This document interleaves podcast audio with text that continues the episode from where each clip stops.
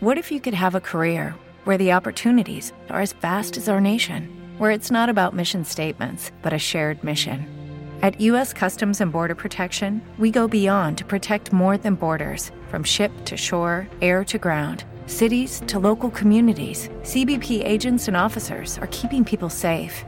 Join U.S. Customs and Border Protection and go beyond for something far greater than yourself. Learn more at cbp.gov/careers.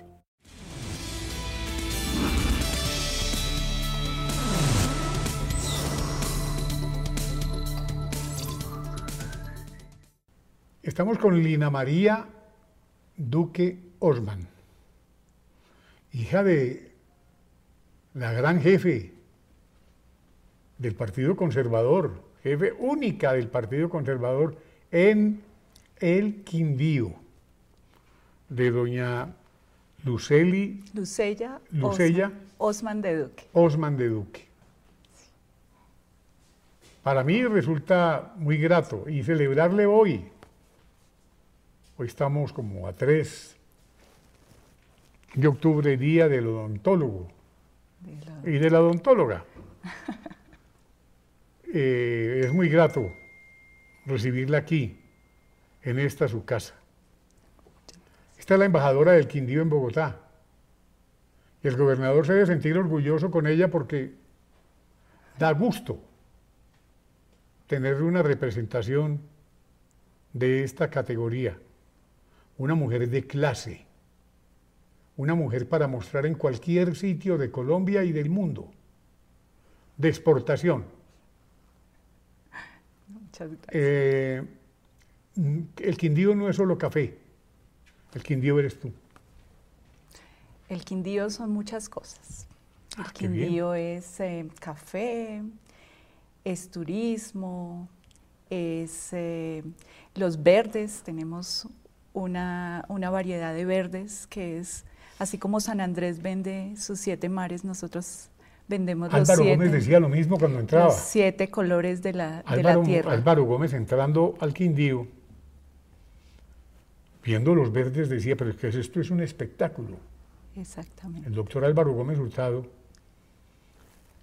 eh, le encantaba llegar a Armenia para divisar desde el aire ese espectáculo majestuoso de ese verde natural. Y yo le agradezco a Mario Ramírez Arbeláez que nos, haya hecho este regalo como un homenaje a la mujer quindiana y al Día del Odontólogo en cabeza tuya. Yo me siento muy orgulloso de estar contigo aquí porque además representas la belleza, el esplendor de una raza, la pujanza de la misma. Aquí a uno le dan ganas de seguir viviendo con el encanto superior que representa la mujer en este instante. A lo que vinimos. ¿Qué estás haciendo por el Quindío desde Bogotá? Bueno, eh, yo trabajo para la gobernación del Quindío, soy asesora del gobernador Roberto Jairo Jaramillo, también odontólogo, hoy en su día. Eh, venimos trabajando. eh, Qué gran con- gobernador, Excelente, excelente qué gestión. gran gobernador. Sí.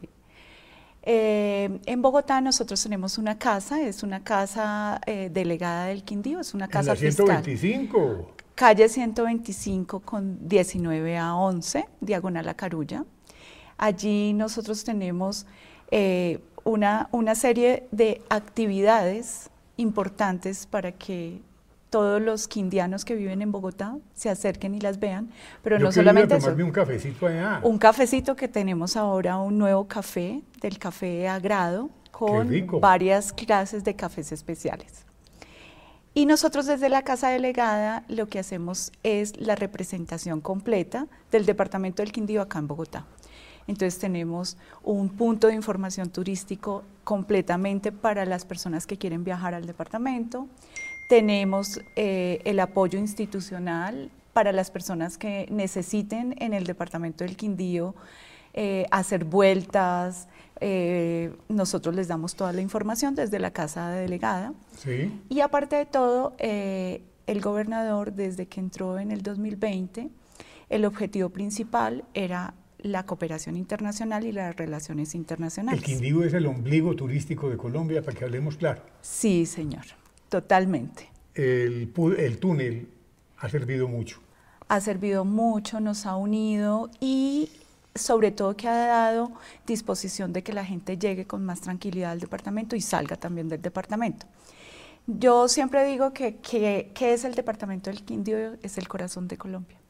Exactamente está posicionado a mano izquierda de Colombia, de su mapa de Colombia. Sí, claro. Tiene eh, todas sus carreteras. Son Las, las arterias pasan principalmente por el departamento del Quindío. Ha dado los hombres más importantes, hablemos claro, juristas de la talla de Óscar Jiménez Leal, Hernando Yepes Arcila, que nos ve hace poco, ese gran jurista, y el otro que se murió a los 15 días, o, 15 días antes.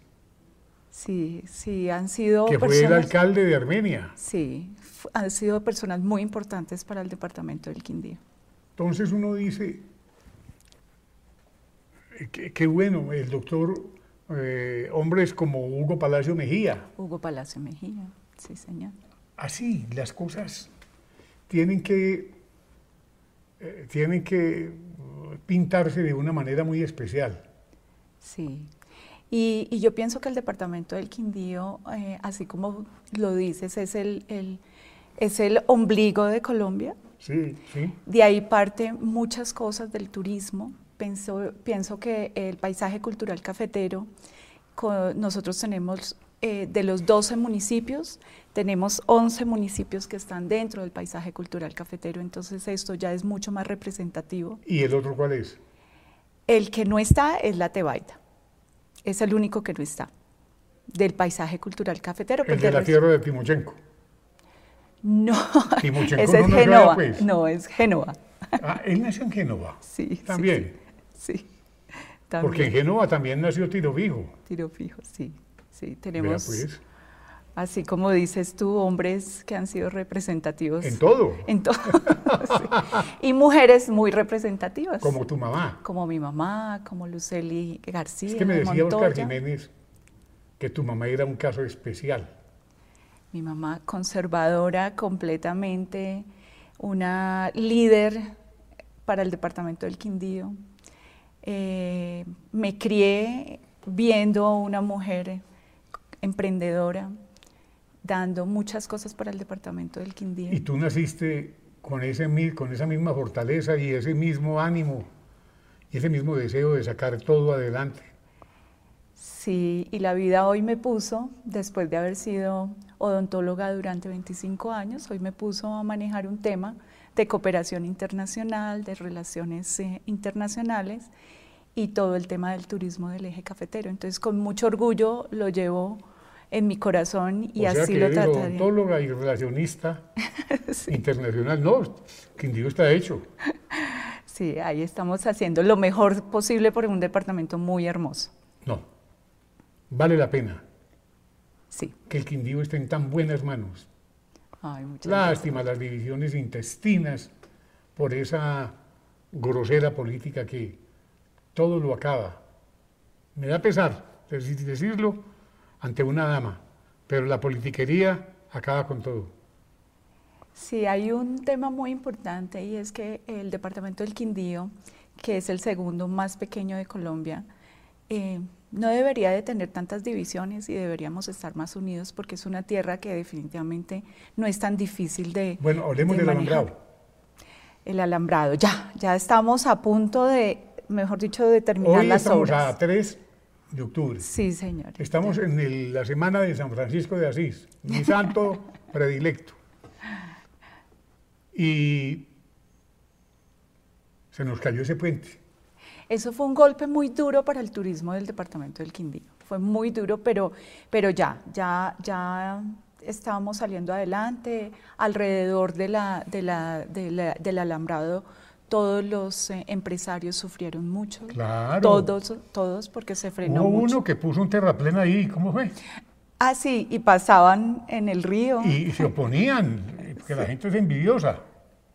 sí, estaban- uno dice, hombre, una persona que pide- quiere prestar un servicio y quieren atravesarle un caballo en la mitad de la vía, no hay derecho. Por eso uno todos los días le da gracias infinitas a Dios que el ingenio, la capacidad y las ganas de salir adelante se ven, brotan por sí mismas. Mm, ¿En qué va el cable? Bueno, ese es un proyecto Cable muy aéreo. bonito. Ese es un proyecto muy bonito que se va a hacer eh, para llegar a Salento y eso va a descongestionar mucho la carretera y da- va a dar pues una posibilidad Y también. sale de del la valle. posada alemana. Y sale desde la posada alemana y va a ser muy lindo porque tú vas a poder ver y divisar todo el Valle del Cocora.